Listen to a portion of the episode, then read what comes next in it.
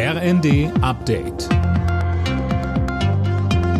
Stündlich neu. Auf den Punkt informiert.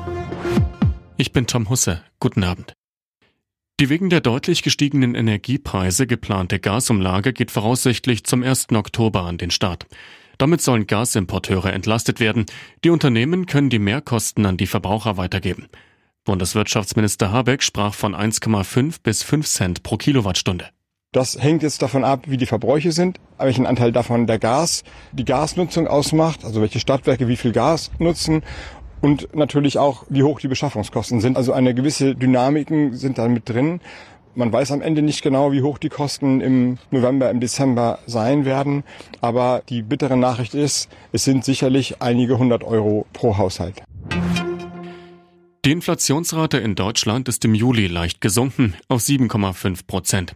Das Minus im Vergleich zum Vormonat beträgt laut einer Schätzung des Statistischen Bundesamts 0,1 Prozentpunkte. Damit sank der Wert den zweiten Monat in Folge leicht.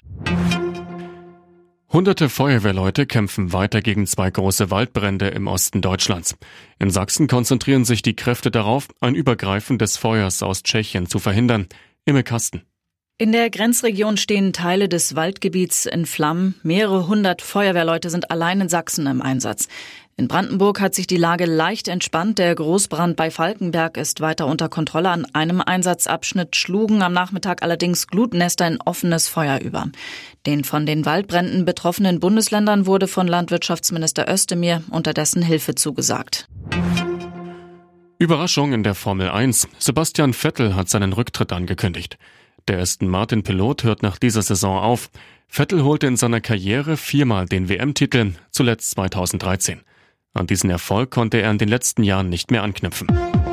Alle Nachrichten auf rnd.de